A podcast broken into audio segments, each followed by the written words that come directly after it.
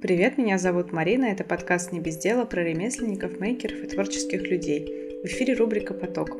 Это короткий рассказ от автора проекта о своем проекте и о себе. Я напоминаю всем оставлять отзывы о подкасте, если он вам понравился. И большое спасибо патронам за поддержку, особенно Олегу, Ане Аниной, Анжеле и Любе. И у этого выпуска есть видеоверсия снова. Она доступна по подписке патронам подкаста. Так что проходите на Patreon, смотрите, подписывайтесь. Сегодня мы разговариваем с Наташей Силкиной. Наташа звукорежиссер. Она говорит, что это не творческая профессия, и на самом деле ей здесь не место. Вот, но сейчас она начнет рассказывать, чем она занимается, и мы поймем, что на самом деле это не так. Привет, Наташа. Привет, Марина. Давай для начала снова озвучим этот вопрос, который я тебе задала перед записью. Ты звукорежиссер или звукооператор? Да, хорошо. Начнем с обсуждения разницы звукорежиссера и звукооператора. И э, сразу еще хочу сказать, что не соглашусь с тем, что звукорежиссер не творческая профессия. Я, может быть, немножко иное имела в виду, что подкаст, посвященный ремесленникам и творческим людям не совсем про меня с одной стороны, а с другой стороны совсем-таки про меня тоже. Потому что, несмотря на то, что я не, э, не делаю чего-то руками, у меня нет какой-то там мастерской или какого-то проекта или дела э, такого, которое я кропотливо создаю руками, звукорежиссера это абсолютно точно творческая профессия. Более того, э, еще раз хочу подчеркнуть, что в ней очень большая составляющая именно ремесленная, потому что это э, прикладная профессия. И основа в ней именно ремесло. И это то, чему, в общем, следует учиться, принимаясь за эту профессию. Именно ремесленная часть. А дальше уже идет э, творческая и вся, вся та часть, которая отвечает за слово режиссура, то есть звукорежиссура. Когда ты сочиняешь историю и подаешь ее с помощью звуковых возможностей. Вот, а теперь э, сложности самоопределения, кто же я звукорежиссер и звукооператор, это мой личный, наверное, внутренний вопрос, связанный с тем, что по своему образованию, по всяким документам я называюсь э, звукорежиссер. Но по сути мне очень сложно принять это название, поскольку у меня довольно скромный опыт по сравнению с э, теми коллегами, с которыми я работаю на данный момент. Это люди, там, которые являются заслуженными работниками культуры или люди, которые сделали множество полнометражных картин выдающихся и имеют награды, и они действительно звукорежиссеры, а я рядом с ними. Э, ну, пока, наверное, гожусь действительно только в звукооператоры, несмотря на то, что в моих там договорах написано, что я звукорежиссер. А в чем ремесленная составляющая этой профессии? Есть большое количество тех умений, которые э, ты должен наработать в процессе своей практики.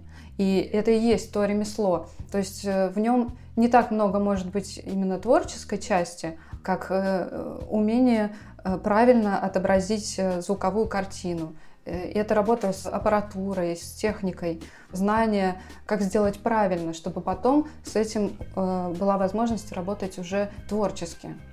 Потому что если ты не получишь изначально э, высококачественный звук, ты не сможешь его с ним работать потом уже в творческом плане. Это будет уже довольно проблематично. Ты будешь больше сражаться с техническими проблемами. То есть это база, которая вот это тот минимум, который тебе нужен, с которым ты должен стартовать. То, о чем я говорила, относится к звукозаписи. А в театре это э, такой навык, как, например, э, подача фонограммы. Это э, такой навык скорее связанный именно с работой рук, работой головы и работой рук. Они должны работать в комплексе. Как мне говорят мои коллеги, ты смотришь спектакль, ты его воспринимаешь, ты его запоминаешь очень хорошо. И когда то, что у тебя в голове складывается с тем, что у тебя в сердце, и с твоей рукой, которая регулирует фейбер, вот тогда ты, наконец, э, можешь вести спектакль так, как это нужно делать. А э, ремесло именно в том, что, ну вот в руках, ну как игра на фортепиано. Есть техника, а есть то, что ты выражаешь с помощью этой техники. Не имея техники, у тебя очень мало возможностей. Ну, здесь буквально, когда ты работаешь в театре, э, получается, что э, эта техника именно в пальцах, не только в твоих знаниях, а именно и, и в том, как ты э, контролируешь свои руки и как ты это чувствуешь, и как одно переходит в другое. То есть есть какая-то особенность, когда, ну, ты, получается, чем ты занимаешься в театре, тебе нужно в нужные моменты включать какие-то звуки или еще что-то? Я работаю в драматическом театре, и в моих спектаклях, которые я сейчас веду, основная э, работа заключается в том, чтобы э, давать фонограмму. А фонограмма, да, это какие-то звуки, либо это музыка, может быть, э, какие-то иллюстративные, там падает ведро в колодец, например, вот такие звуки. И, или это могут быть птички, которые создают атмосферу какой-то сцены. И сложность и задача звукорежиссера дать фонограмму таким образом, чтобы она помогла артисту и помогла зрителю. Либо что-то проиллюстрировала точно в нужный момент, стала частью вот этого действия. Вот. Со стороны может показаться, что фонограмму может включить вообще любой дурак. У меня, кстати, сразу вопрос. То есть включить фонограмму — это просто тупо нажать кнопочку, что вот я включаю птичек? Или это именно, то есть плавно прибавляя звук, вот, то есть ну, нужно как-то его регулировать и это не просто кнопочка. Да-да-да, это не кнопочка, это кисточка. Да, вот я об этом как раз начала говорить, что со стороны может показаться, что ну вот просто посади обезьяну, она будет на кнопку нажимать. Свой первый спектакль я так провела. Я пришла в театр, а, мне показали видеозапись, дали партитуру и сказали, все, давай, включай. Это был детский спектакль, там, было, там были очень простые задачи, ну, достаточно простые. Рядом сидел человек, который э, хватал меня за руки и говорил, что ты делаешь, тише. Но я работаю с коллегами, которые занимаются вот включением фонограммы на протяжении 40 лет. И вот они все знают о том, что это может сделать не каждый. Даже внутри цеха есть люди, которые считаются, что вот они дают фонограмму так, как никто другой не может. Вот у них есть какое-то внутреннее чутье, с каким уровнем дать фонограмму, чтобы это, как я говорила, помогло артисту сыграть сцену э, в нужном настрое и помогло зрителю. И не помешало при этом ни артисту, ни зрителю. То есть это ну, нужен прям вот этот золотой баланс, не тише и не громче.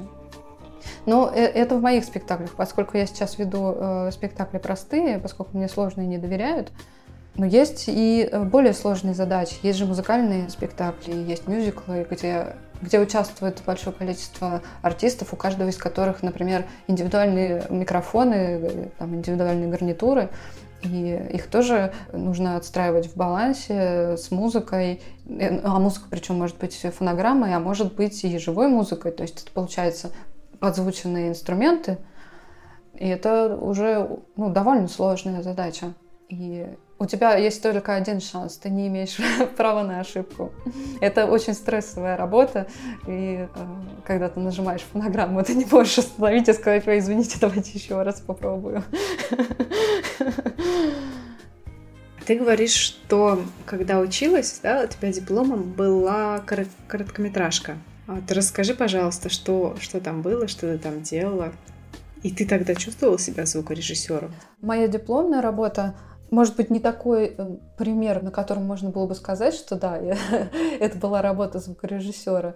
Там было очень сложное взаимодействие между мной, режиссером и э, моим мастером, потому что мне нужно было сделать работу, которая должна, которая бы подошла в качестве дипломной работы. То есть там было много таких требований всяких, в том числе многое было продиктовано именно желанием мастера, чтобы что-то там в ней присутствовало.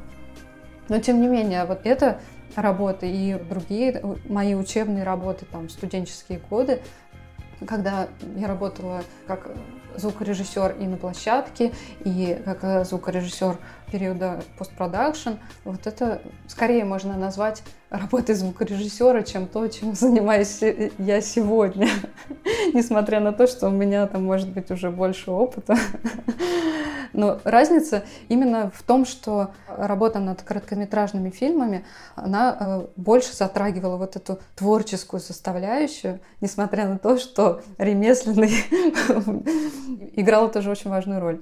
А когда ты работаешь над фонограммой фильма, э, происходит такое взаимодействие между звукорежиссером и режиссером. И мы вместе придумываем и раскрываем эту историю которую вот заложил режиссер в своем фильме.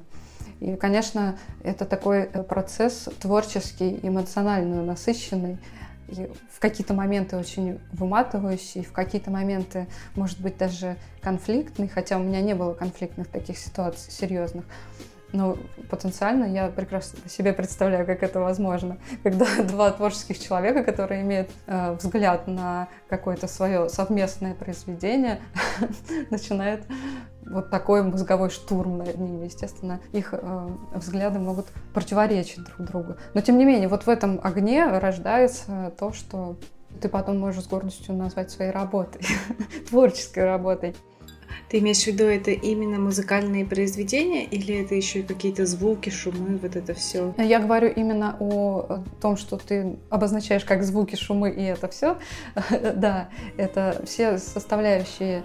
Ну, чем, чем вообще звукорежиссер фильма занимается? Всем, кроме саундтрека к фильму. То есть есть какой-то композитор, который э, пишет именно музыку, и э, композитор, который пишет э, музыку, это совершенно отдельный человек. А звукорежиссер решает общее звучание фильма, во-первых, создает атмосферу, настроение каждого кадра, подчеркивает драматургию, какие-то решения режиссера, какие-то эмоциональные состояния героев создает с помощью тех шумов и тех фонов, которые звукорежиссер туда вкладывает. То есть это немножко иная работа с эмоцией, чем э, композиторская. Композиторская, она довольно прямолинейная. То есть если в сцену поставить какую-то музыку, э, то это сразу окрашивает сцену и дает ей ну, как педаль такая напрямую тебе говорит, вот это грустная сцена, а это веселая сцена, а это комичная там ситуация. А если ты это все делаешь не эм, с помощью музыки, а э, с помощью тех звуков, которыми ты наполняешь э, кадр, то это более мягкое воздействие, более тонкое, и в чем-то оно ну, не менее действенное, поскольку звук — это то, что мы воспринимаем сразу эмоционально. Мы можем даже умом не отсекать какие-то а, моменты, можем даже как бы не услышать, что где-то что-то звякнуло или что-то упало, ну, типа не заметить. Но подсознание, оно воспринимает все эти звуки.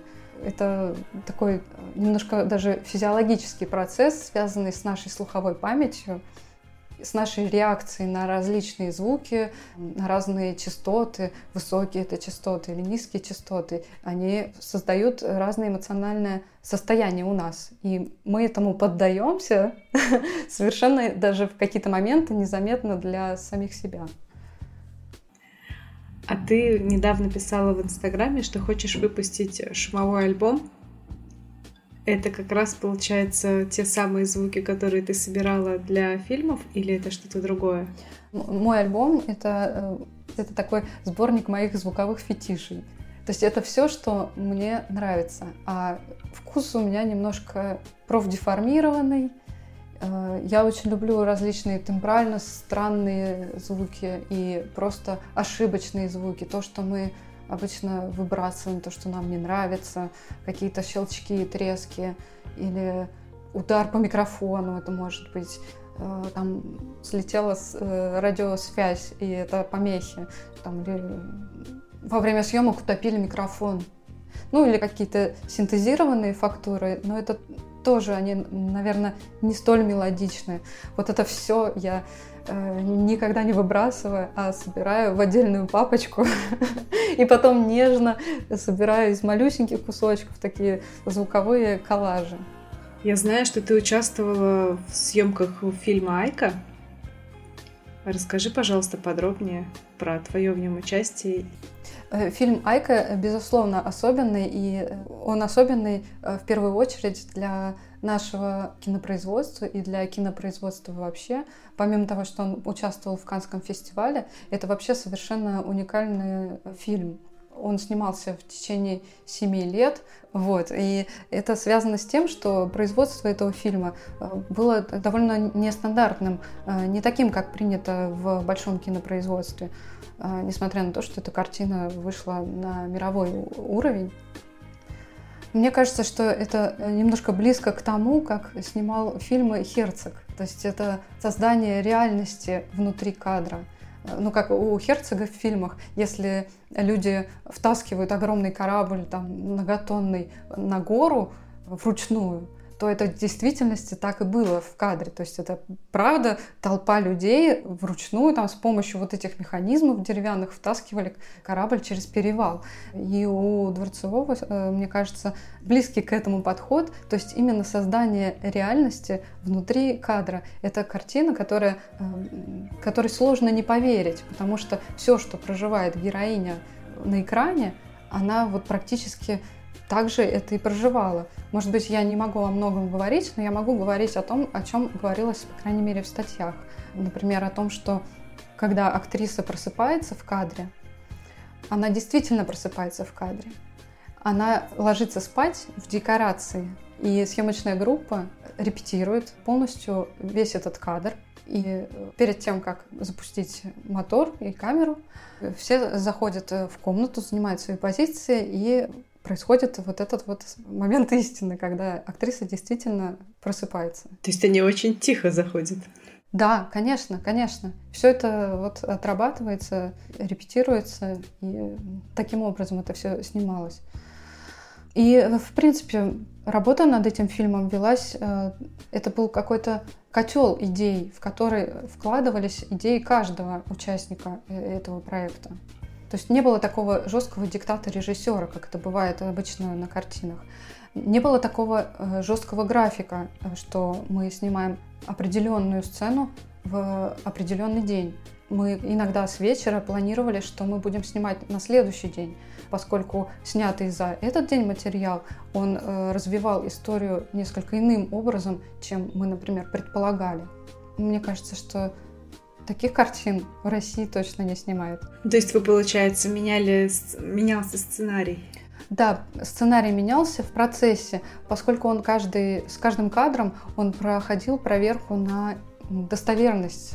Вот мы имеем какую-то сцену, и, из которой актриса уже, не актриса, а героиня, уже у нее есть определенное состояние, и у нее есть определенный характер. Это уже персонаж, который поступает определенным образом. И какие-то сцены, которые, может быть, задумывались заранее, они уже получались не в характере этого персонажа. И поэтому сценарий менялся. Но еще э, было серьезное изменение сценария, связанное с погодой. Но об этом и Сергей Дворцевой сам э, рассказывал, что сценарий задумывался иначе, и снег в этом фильме э, и вообще погодные условия не играли такой серьезной роли. Но первый съемочный сезон оказался столь снежным, что снег стал тоже составляющей, то есть то, с чем сражается героиня в том числе. То есть то, что она постоянно находится в этом противостоянии даже с природой. Угу. А ты ты, ты же не все семь лет работала над этим фильмом. Я попала туда уже на финальный этап съемок. Ну вот последний год, да. И ну вот так получилось, что последний год он был самый насыщенный по работе и по количеству съемок, и по количеству кадров и дублей, которые вошли в финальный вариант картины. То есть получилось, что я работала не весь период, но большинство материала было моего. Расскажи, пожалуйста, о нескольких проектах, которые тебе нравятся. Да, я с большим удовольствием и с радостью хочу рассказать о двух девушках. Одна из них Мария, дизайнер свадебных платьев. Мне очень нравится то, что она делает, а, поскольку это не просто платье, которое она конструирует, шьет, вышивает и расшивает бисером, бусинами. Мне кажется, что она просто создает свой какой-то фантазийный мир э, для каждой вот своей клиентки. Второй э, проект, о котором я хочу рассказать, это моя знакомая Влада, которая ведет уроки йоги. И я хочу сказать об этом проекте именно сейчас, потому что это ее личный вклад в эмоциональное состояние сегодняшнего дня. То есть это попытка помочь э, людям обрести спокойствие в наше стрессовое время. Спасибо, Наташа, что согласилась. Много интересного рассказала про звукорежиссуру. Я не подозревала, что это сложнее, чем... Ну, я просто смонтирую, тут подправлю звуки, что то Подставлю тут колокольчики какие-то. Я не ожидала, что гораздо все глубже и гораздо более творческая профессия, чем я себе представляла. Спасибо всем, что дослушали до конца. Ссылку на Наташу я оставлю в описании подкаста. В Инстаграме вы, наверное, ничего интересного в нее не найдете. Но если вам понадобится звукорежиссер, то лучше сохранить себе этот контакт. Спасибо всем, что дослушали до конца. Я напоминаю, что у подкаста есть видеоверсия, а ее можно посмотреть на Патреоне. Заходите, подписывайтесь, смотрите. Спасибо за внимание. Пока. Пока.